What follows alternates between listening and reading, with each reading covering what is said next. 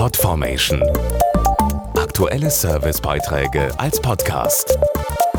Regelmäßige Infos und Tipps aus den Bereichen Gesundheit und Ernährung. Hatten Sie mal die Windpocken? Das juckt höllisch, nicht wahr?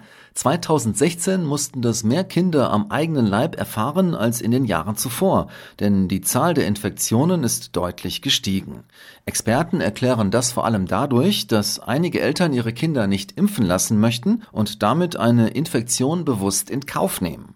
Warum Mediziner davor warnen und Windpocken auch alles andere als harmlos sein können, erfahren Sie jetzt.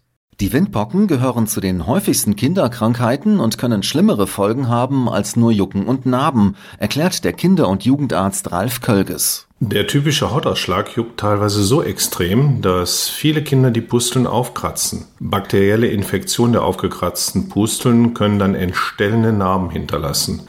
Bei bis zu 5% der Fälle kann es sogar zu einer Lungen- oder Gehirnentzündung kommen. Und diese Gefährdung besteht bei allen Kindern, nicht nur bei solchen mit schwachem Immunsystem. Was kann man denn tun? Zuverlässigen Schutz bietet nur eine Impfung mit zwei Impfdosen, die die Ständige Impfkommission ab dem vollendeten 11. Lebensmonat empfiehlt. Windpocken sind hochgradig ansteckend. Menschen, die sich nicht impfen lassen können, sind daher auf eine geimpfte Umgebung angewiesen. Unterbricht man die Übertragungskette mit einer zweimaligen Impfung, schützt man nicht nur das eigene Kind, sondern auch andere, beispielsweise Menschen mit angeboren oder krankheitsbedingt schwachem Immunsystem oder nicht immune Schwangere und ihre ungeborenen Babys. Dieser sogenannte Herdenschutz kann allerdings nur durch flächendeckende Impfungen erreicht werden. Daher rate ich den Eltern in meiner Praxis, wann immer möglich, ihre Kinder gegen Windpocken impfen zu lassen.